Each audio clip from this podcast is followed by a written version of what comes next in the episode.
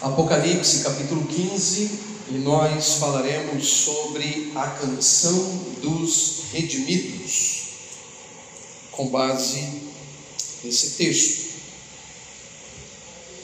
A palavra do Senhor nos diz assim: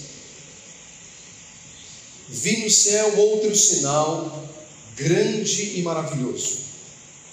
Sete anjos com as sete últimas pragas pois com elas se completa a ira de Deus. Vi algo semelhante a um mar de vidro misturado com fogo, e em pé, junto ao mar, os que tinham vencido a besta, a sua imagem e o número do seu nome. Eles seguravam harpas que lhes haviam sido dadas por Deus e cantavam o cântico de Moisés, servo de Deus, e o cântico do Cordeiro Grandes e maravilhosas são as tuas obras, Senhor Deus Todo-Poderoso. Justos e verdadeiros são os teus caminhos, ó Rei das Nações. Quem não te temerá, ó Senhor? Quem não glorificará o teu nome? Pois tu somente és santo. Todas as nações virão à tua presença e te adorarão, pois os teus atos de justiça se tornaram manifestos. Depois disso olhei e vi que se abriam os céus o santuário, o tabernáculo da aliança. Saíram do santuário os sete anjos com as sete pragas. Eles estavam vestidos de linho puro e resplandecente, e tinham cinturões de ouro ao redor do peito. E um dos quatro seres viventes deu aos sete anjos sete taças de ouro cheias da ira de Deus que vive para todo sempre. O santuário ficou cheio da fumaça da glória de Deus e do seu poder. E ninguém podia entrar no santuário enquanto não se completassem as sete pragas dos sete anjos. Assentem-se, meus irmãos queridos.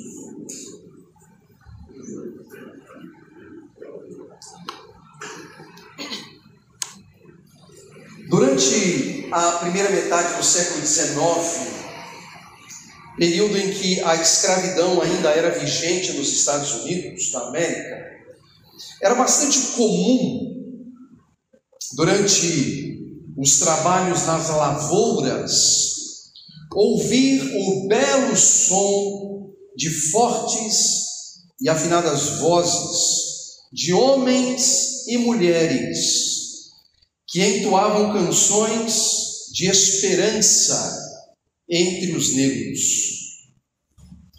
E, meus irmãos, não há como, para exemplificar, não se emocionar ao som, por exemplo, de Go Down Moses, ou mesmo Amazing Grace. Talvez Amazing Grace você seja capaz de identificar nós cantamos aqui na igreja, obviamente que numa versão em língua portuguesa, não é? Preciosa graça de Jesus que um dia me salvou. Amazing grace. Mas talvez Go Down Moses não seja, pelo menos por enquanto, uma canção que você consiga associar. Mas à medida que nós cantamos, a gente pode lembrar Go down Moses, way down in Egypt land, tell old Pharaoh, let my people go. Talvez você lembre dessa canção. Não há como não se emocionar com uma canção como essa.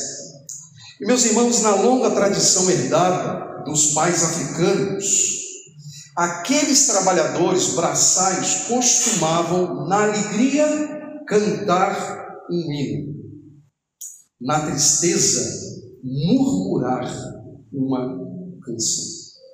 E com isso, meus irmãos, consolavam-se mutuamente ante as muitas atrocidades sofridas por eles. Estando alegres, cantavam. Estando tristes, murmuravam mas não o murmúrio dos incrédulos, não o murmúrio dos que não aceitam lutas, não o murmúrio daqueles que sofrem, mas o murmúrio daqueles que esperavam em Deus. Estando alegres, cantavam, estando tristes, murmuravam essas canções. Meus irmãos, meus irmãos, cantar em toda e qualquer circunstância parece ter sido aprendido pela igreja, pelo povo de Deus, nesses últimos três milênios. Você há de lembrar que após a saída do Egito, os hebreus louvavam. Durante o auro período da monarquia de Israel, o povo louvava.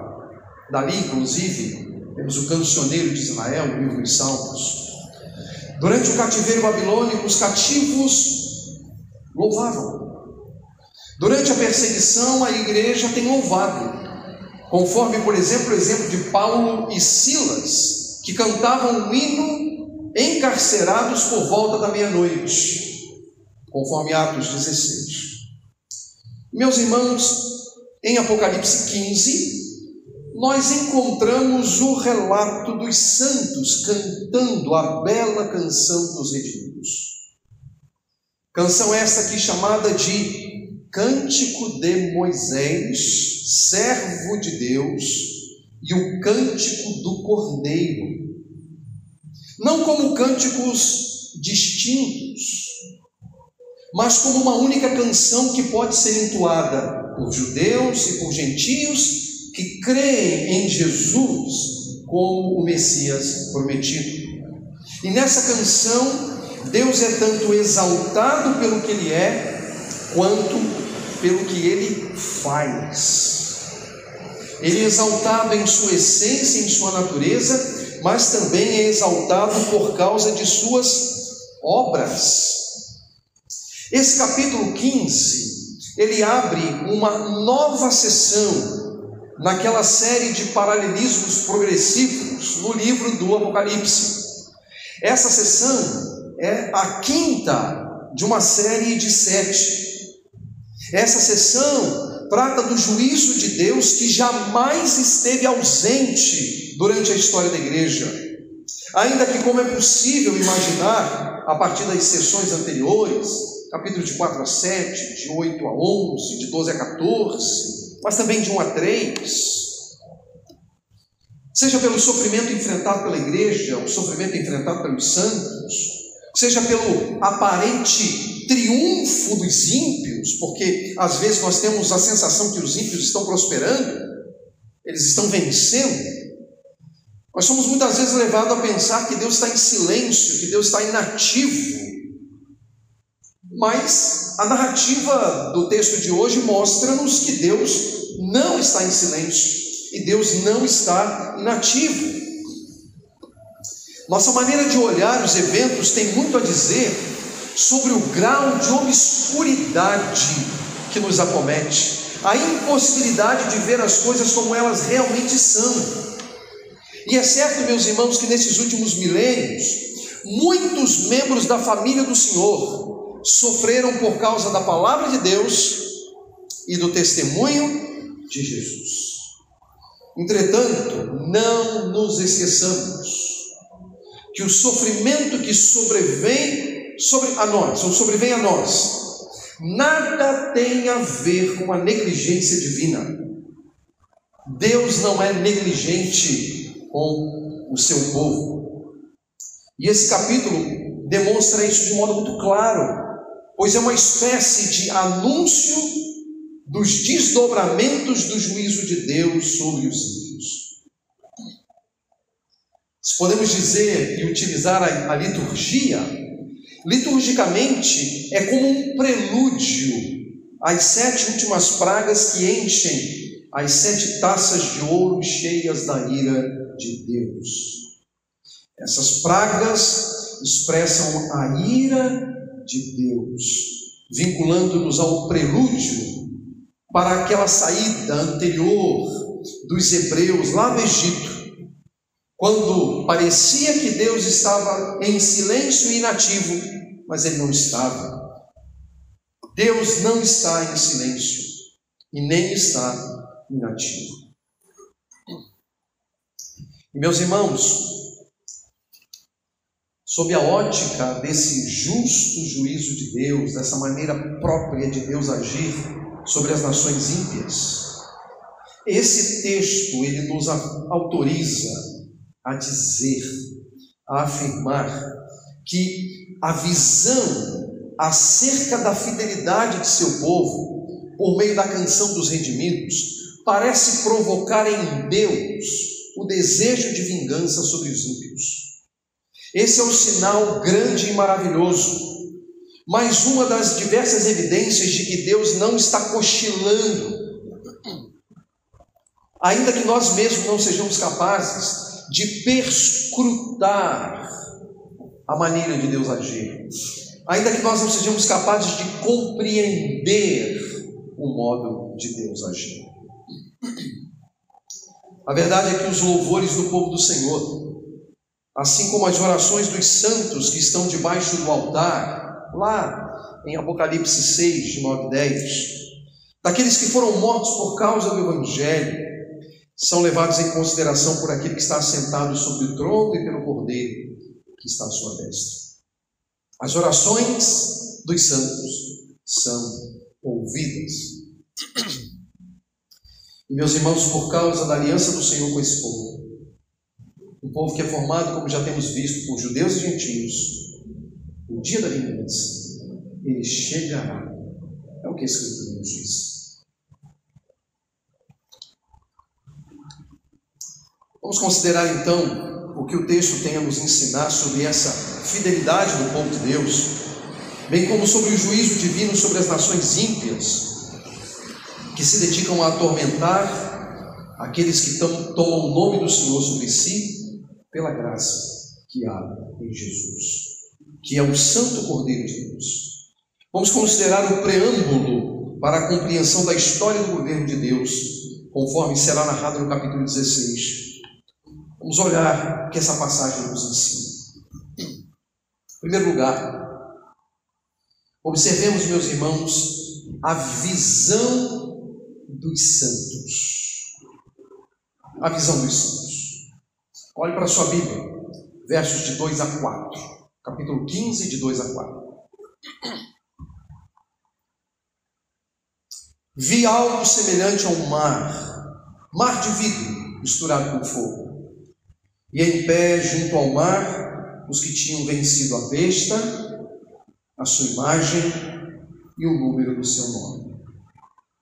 Eles seguravam harpas que lhes haviam sido dadas por Deus e cantavam o cântico de Moisés, servo de Deus, e o cântico do Cordeiro. Grandes e maravilhosas são as tuas obras, Senhor Deus Todo-Poderoso. Justos e verdadeiros são os teus caminhos, ó Rei das nações. Quem não te temerá, ó Senhor? Quem não glorificará o teu nome? Pois tu somente és santo. Todas as nações virão à tua presença e te adorarão, pois os teus atos de justiça se tornaram manifestos. A visão de algo semelhante a um mar de vidro não é inédita no Apocalipse. E também não é inédita nas Escrituras como um todo. Se voltarmos aos capítulos 4 e 5 do Apocalipse, e se voltarmos a algumas passagens proféticas do Antigo Testamento, nós vamos encontrar ali diversas menções a algo semelhante a um mar de vidro, que João utiliza aqui nessa passagem. Quando nós consideramos o contexto mais imediato, que são os capítulos 4 e 5, onde essa ideia aparece, ele revela um lugar em que se acha o trono de Deus onde se acha o cordeiro, é o lugar de onde é governado o mundo, é governado a história. Deus governa a partir do seu trono e o seu trono está naquele lugar que é visto como um mar de vidro, de acordo com os capítulos 4 e 5. Um outro aspecto importante dessa leitura feita diz respeito à ira de Deus, um tema reincidente dentro do Apocalipse. E um tema sobre o qual nós precisamos pensar, porque nós vivemos em tempos em que o tema da ira de Deus, ele não é um tema aprazível, não é um tema tratado, ele sucumbe diante do enorme amor de Deus. E, obviamente, Deus ama de modo enorme. Não há como negar essa realidade. Mas nós não podemos nos esquecer que esse Deus que é plenamente amor e que foi até as últimas consequências para a nossa redenção, é também um Deus de ira. A Escritura é clara sobre isso. Se o povo do Senhor está sob o amor do Senhor, os ímpios estão sob a ira de Deus. Esse é o ensino das Escrituras. E meus irmãos, o próprio capítulo 6 de Apocalipse, no capítulo 6 de Apocalipse, os ímpios sentem o peso da ira de Deus. Eles rogam, e vocês vão se recordar, que as montanhas e as rochas caiam sobre eles. No capítulo 11, meus irmãos, o tempo da ira de Deus é chegado, ou seja, o tempo de recompensar os servos de Deus, de recompensar os profetas, de recompensar os santos e os que temem o nome de Deus, mas por outro lado, punindo os ímpios, ao ponto de buscarem a morte e a morte fugir deles.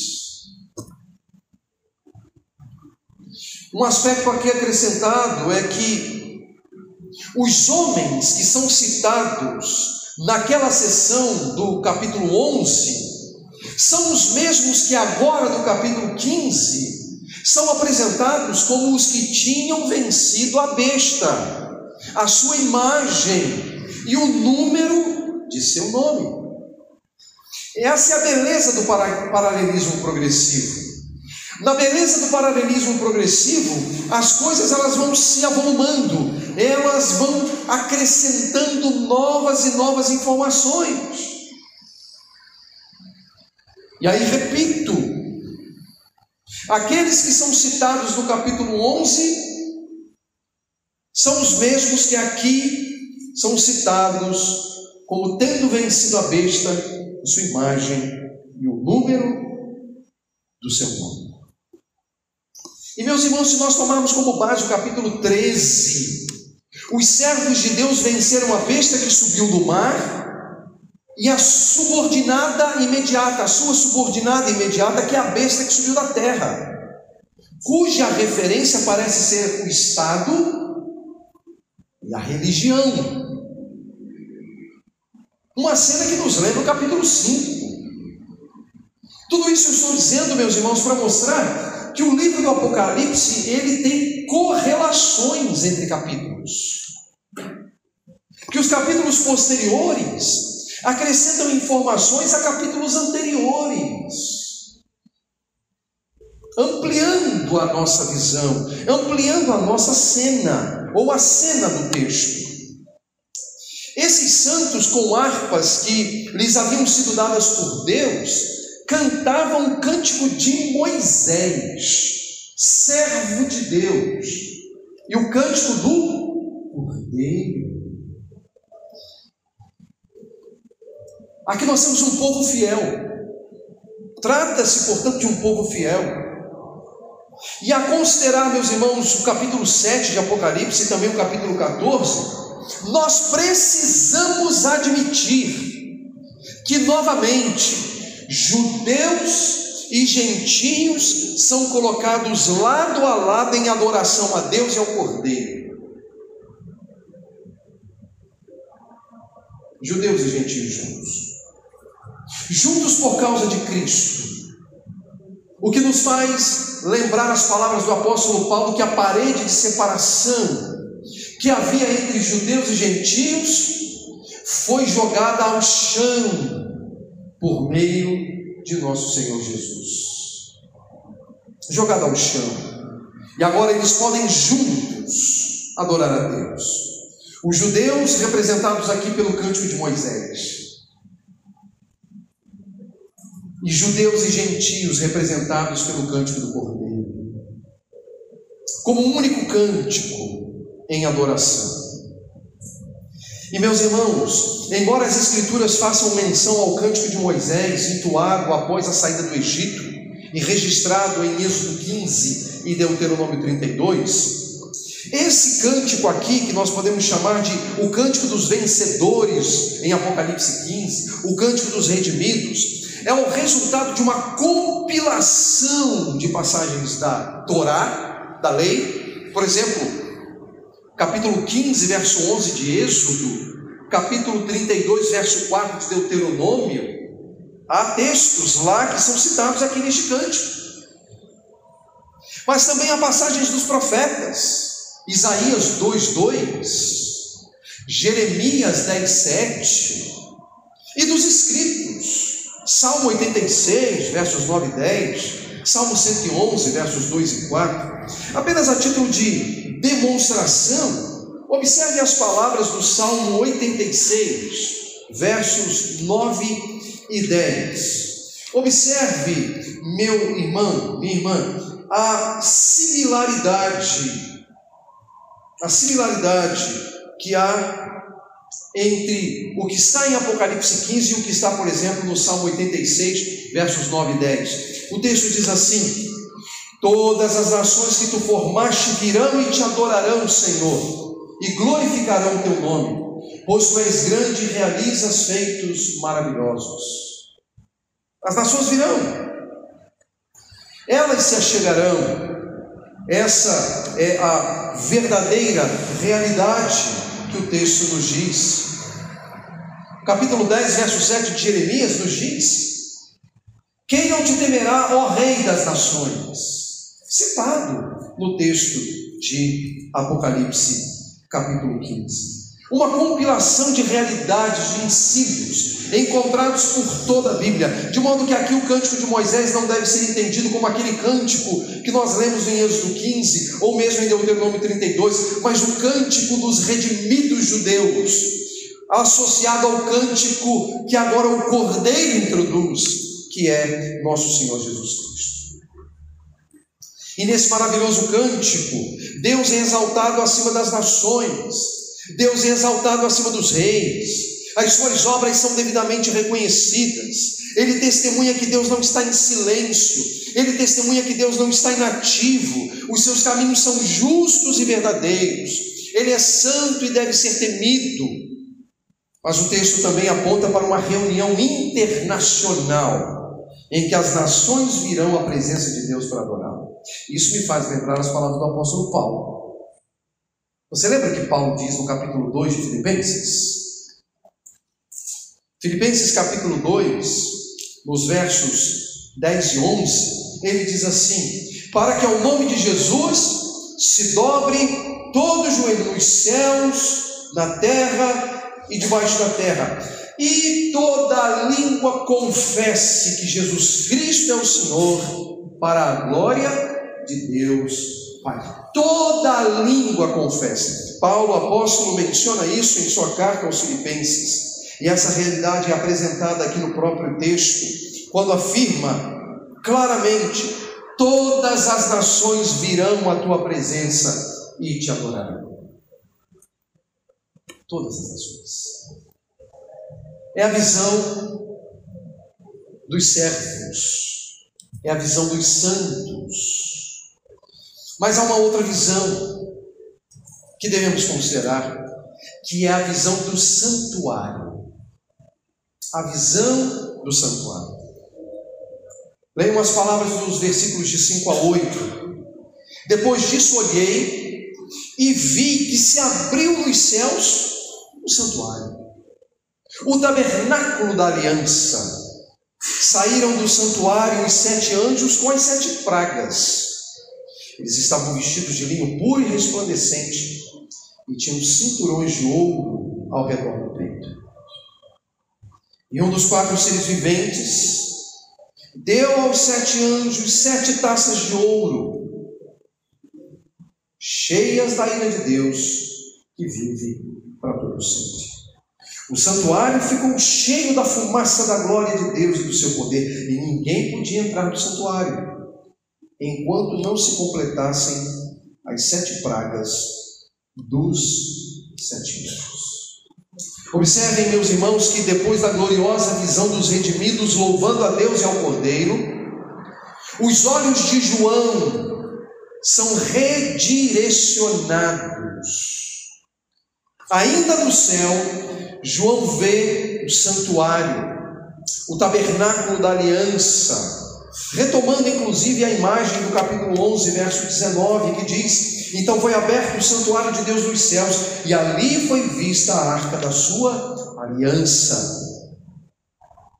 A presença de um santuário no céu não deve mais deixar a gente com a testa franzida, não é? Nós sabemos que desde o Antigo Testamento, pelos livros de Moisés, que o tabernáculo terreno do povo de Israel foi construído a partir da visão de um santuário celestial. Isso você pode verificar em Êxodo 25, 40. Êxodo 25, 40. Deus está dando a Moisés a ordem de construir o tabernáculo terreno de acordo com a visão que ele teve do tabernáculo celestial, de acordo com o modelo do tabernáculo celestial. E ao que parece, meus irmãos, aqui nessa passagem do capítulo 15, a expressão usada por João aponta para um lugar específico do santuário, que é o Santo dos Santos. Por que digo isso? Porque lá está a Arca da Aliança. Onde ficava a Arca da Aliança? No tabernáculo, ou mesmo no templo construído? No Santo dos Santos. Ali é uma arca, a Arca da Aliança. É ali, meus irmãos, que mediante o sacrifício anual feito pelo sumo sacerdote, a ira de Deus era aplacada por meio da propiciação. E agora no Apocalipse, é também dali que saem os sete anjos com as sete pragas, em taças que seriam uma a uma derramadas sobre os ímpios. E a pergunta é: por que dali? porque sai dali do Santo dos Santos, da Arca da Aliança, por uma razão. Ali estava a Arca da Aliança, e ali, na tampa da Arca da Aliança, estava o propiciatório. Propiciatório. E o que era o propiciatório? Era um local em que anualmente o sumo sacerdote se achegava e ele só podia entrar uma vez por ano no Santo dos Santos. Naquele lugar que era passível de morte quem tentava se entrar, não sendo sumo sacerdote fora do templo, porque ele precisava entrar no dia da expiação. Um animal era levado lá para dentro, ele era imolado e o seu sangue era derramado na tampa da arca da aliança, que era o propiciatório. E o propiciatório era o lugar em que, com o derramar do sangue, a ira de Deus era colocada de lado, ela era aplacada, a ira de Deus ela era satisfeita no sangue daquele animal, na vida daquele animal. Consequentemente, ficava explícito e também implícito o fato de que, se alguém não compusesse o povo de Deus no Antigo Testamento, Aquele animal não serviria para aplacar a ira de Deus contra determinados pecadores. Então esses pecadores sofreriam as consequências dos seus pecados e da ira de Deus. Por isso que é dali que saem os sete anjos com as sete pragas. Porque uma vez que o sangue derramado não propiciou os pecados dos ímpios, eles devem receber a ira de Deus por meio de sete anjos com as sete pragas que serão derramadas, que são derramadas, que foram derramadas sobre os ímpios. Meus irmãos, esses anjos são apresentados de modo destacado. As suas vestes e seus cinturões revelam terem sido preparados para aquele tempo. Em suas mãos estão as sete taças de ouro, cheias da ira de Deus, dadas por um dos quatro seres viventes isto é, um dos querubins que permanecem diuturnamente na presença daquele que vive para todo sempre. Em contrapartida a quem? A Domiciano, por exemplo, imperador, de Roma, está governando Roma, no momento em que João está recebendo essa visão, está exilado em Patmos. Que é temporal, que tem vida curta, que não se assemelha ao Senhor dos Senhores, Rei dos Reis, Deus das nações. O próprio Deus que se opõe aos reis humanos. Agora observem que o acesso ao santuário está vetado aos homens, de modo que ninguém pode entrar nele na visão de João. Agora observe, o que está vetado é o santuário, porque, veja só, nós já vimos que há muitos servos de Deus ali no mar de vidro. Diz o texto debaixo do altar, inclusive, há os mártires, há mártires que oram rogando a Deus que o tempo da vingança chegue, conforme nós vimos lá atrás nos capítulos iniciais do Apocalipse. O que nós não podemos cometer é o equívoco de achar que o santuário é o céu.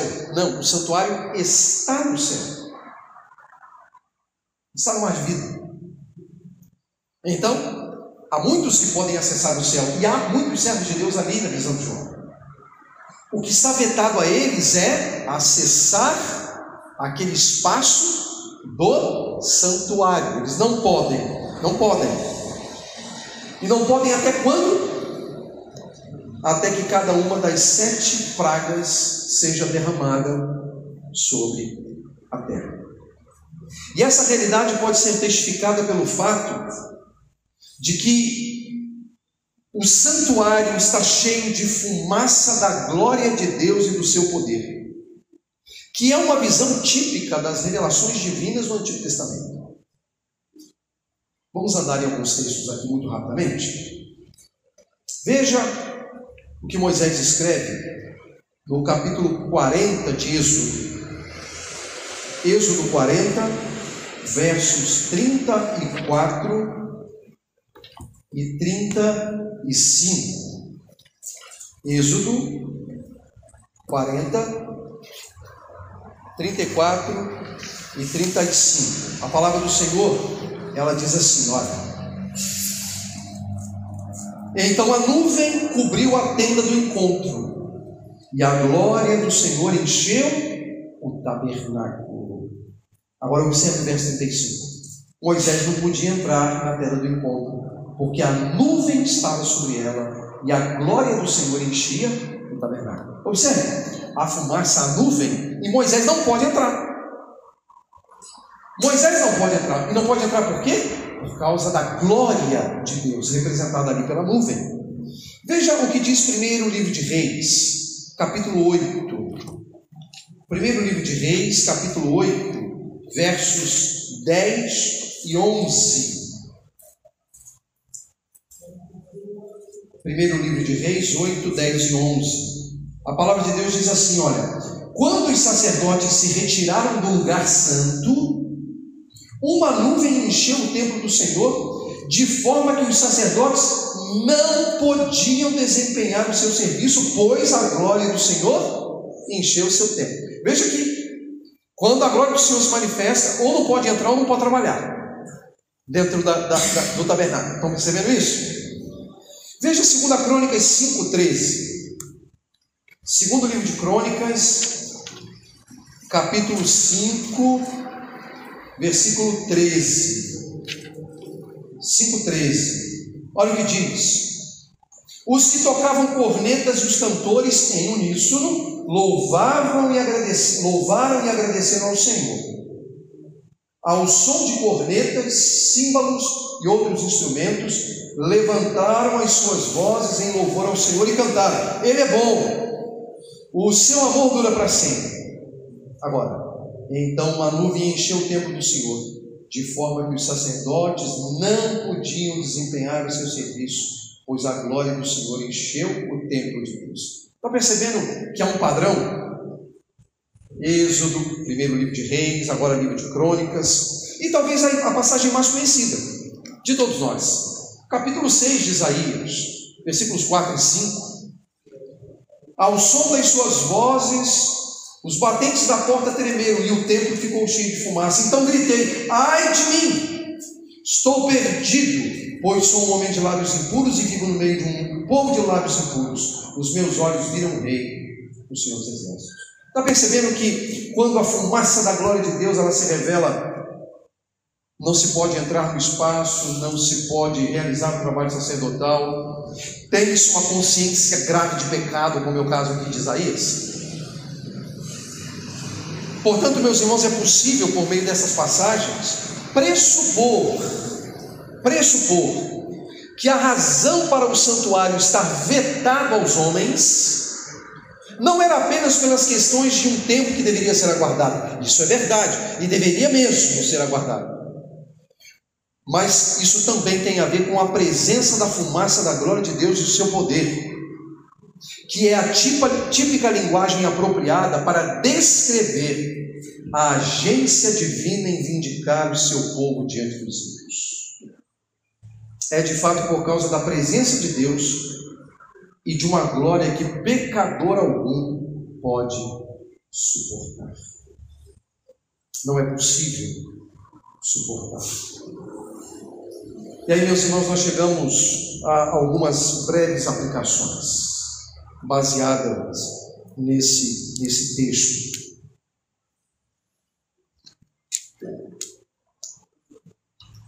Meus irmãos, a visão da fidelidade do seu povo, por meio da canção dos redimidos, parece provocar em Deus, como disse no início, o desejo de vingar os tormentos causados pelos ímpios. Então, levando isso em consideração, vamos tentar pensar em alguns pontos de aplicação que podem ser úteis para nós, nesses tempos que nós vivemos. Né? principalmente por causa da nossa natureza herdada, que tende sempre a exagerar, a amplificar os discursos, né, exagerar nas percepções, não deixando que a gente veja as coisas tais como elas realmente são. Vamos olhar isso. Primeira coisa, eu quero reafirmar o que já disse. Meus irmãos, Deus não está em silêncio e inativo. Deus não está em silêncio ou inativo. E eu quero que você dê atenção ao que eu estou dizendo. Porque todos nós aqui, meus irmãos, somos passíveis de cometer erros, de perspectivas, enquanto nós assistimos aos acontecimentos internacionais. O mundo está em polvorosa, não está? O mundo está esquisito, não está? O mundo está esquisito. As gerações que vivem atualmente são gerações estranhas. O mundo está estranho. As coisas estão muito esquisitas. Nós estamos olhando aqui um acontecimento, nós estamos olhando ali outro acontecimento, e nós ficamos às vezes perplexos. E muitas vezes nós somos tomados por um sentimento de erro de perspectiva quando nós assistimos essas coisas. É claro que nós precisamos admitir que discernir os tempos não é uma tarefa fácil para nós. Não é fácil, porque a melhor maneira de discernir alguma coisa é sair desse ambiente e olhar de fora o ambiente. A gente não tem como fazer isso porque a gente está dentro do ambiente. A gente está enfurnado no ambiente. A gente está imerso no ambiente. Então a visão que a gente tem, ela acaba sendo uma visão obtusa, porque a gente não consegue ver adequadamente as coisas. Nós estamos dentro desse negócio. E aí nós não conseguimos olhar adequadamente a história. E essa nossa incapacidade de olhar adequadamente a história, aquilo que vem acontecendo, gera também, meus irmãos, em nós uma perspectiva equivocada sobre Deus. Porque a gente pode cometer o um equívoco de supor que Deus está inativo em silêncio, de que Deus não está agindo, de que Deus não está falando. E de vez em quando nós somos acometidos por esse tipo de pensamento. Mas, meus irmãos, o texto do Apocalipse 15 nos mostra claramente que ele não está em silêncio, e de que ele não está inativo. Veja, o capítulo 15 não fala do derramamento das taças da ira do Deus Todo-Poderoso. Elas ainda vão ser derramadas lá no capítulo 16. Elas não estão evidentes no cotidiano da história, nas nações. Mas Deus está ou não está agindo? O capítulo 15 mostra ou não mostra que Deus está falando e que Deus está agindo? Deus está falando, Deus está agindo. As Escrituras afirmam que Ele não está em silêncio e também não está inativo.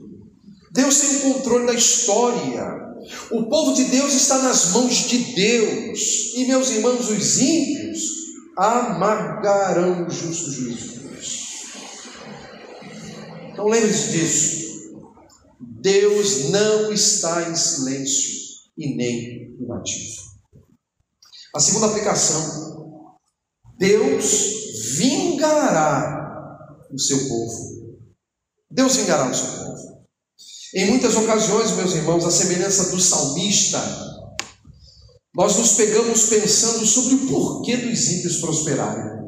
Por que, que às vezes a gente olha para o mundo ímpio e a sensação, de, que a, a sensação que a gente tem é que para eles tudo dá certo? Você já teve essa, essa sensação? Parece que tudo dá certo para eles, tudo funciona, tudo que eles planejam funciona. O salmista também teve momentos assim. O Salmo 73 mostra isso claramente. A pergunta do salmo é: por que os ímpios prosperam? A sensação às vezes que a gente tem é que aqueles que afligem o povo do Senhor nada sofrem. Parece que eles permanecem impunes diante de tanta maldade cometida. De certa maneira, nós precisamos admitir que isso se dá exatamente pela nossa incapacidade também de enxergar as coisas como elas realmente são. A verdade, meus irmãos, é que os ímpios ao final não triunfarão. Deus vingará o seu povo. Talvez nós não sejamos capazes de perceber isso, mas as taças da ira de Deus estão sendo derramadas. Mas nem todas foram derramadas ainda. Haverá, meus irmãos, um derradeiro momento em que isso se tornará evidente, e nessa hora acontecerá o que a palavra de Deus afirma no livro do Apocalipse, com as seguintes palavras: Então os reis da terra, os príncipes, os generais, os ricos, os poderosos, todos escravos e livres, esconderam-se em cavernas e entre as rochas das montanhas. Eles gritavam às montanhas e às rochas: Caiam sobre nós e escondam-nos da face daquele que está sentado no trono e da ira do Cordeiro. Pois chegou o grande dia da ira deles, e quem poderá suportar? No outro lugar diz: Naqueles dias os homens procurarão a morte, mas não encontrarão, desejarão morrer mas a morte fugirá deles. Apocalipse 6, Apocalipse 9 nos falam disso. E Deus vingará seu povo. Terceiro e último lugar, meus irmãos, os redimidos triunfarão. Os redimidos triunfarão. Há inúmeros sinais dados pelo Senhor sobre o triunfo do seu povo. Embora sejam, meus irmãos, intensas as hostilidades enfrentadas, intensas as perseguições por causa da palavra de Deus e do testemunho de Jesus, as prisões, as mortes de verdadeiros servos de Deus. Nada, absolutamente nada disso possui em si a capacidade de corromper o povo de Deus a ponto de sucumbir ante os inimigos da cruz de Cristo. Meus irmãos, é certo que os redimidos triunfarão. A atual canção de esperança Talvez como um murmúrio em tempos de tristeza. Você lembra dos escravos, dos negros americanos murmurando em tempos de tristeza? Sim. A atual canção de esperança, talvez como um murmúrio em tempos de tristeza, se transformará em cânticos de alegria e em festa. As bodas do cordeiro são certas. É certo que nada poderá separar o povo de Deus do seu Deus. Há uma aliança firmada entre Deus e o seu povo. Cristo é o fiador dessa aliança. E a pergunta retórica, cuja resposta eh, não é duvidosa para nós, é: se Deus é por nós, quem será contra nós. Meus irmãos, os redimidos triunfarão. Você é um redimido de Cristo ou por Cristo? É certo que você triunfará. Se somos redimidos por Cristo, é certo que triunfaremos, a igreja vai triunfar. Porque aquele que empenhou a sua palavra é fiel para cumpri-la. E ele não mente. Ele cumpre o que ele determina. Ele cumpre a sua vontade. Que Deus, meus irmãos, seja engrandecido à luz dessas tão importantes considerações que o capítulo 15 nos traz. Sejamos encorajados a seguirmos firmes, sabendo que as aflições deste tempo presente não se comparam com a glória que em nós há de ser revelada. Deus seja glorificado, Deus seja louvado. Amém.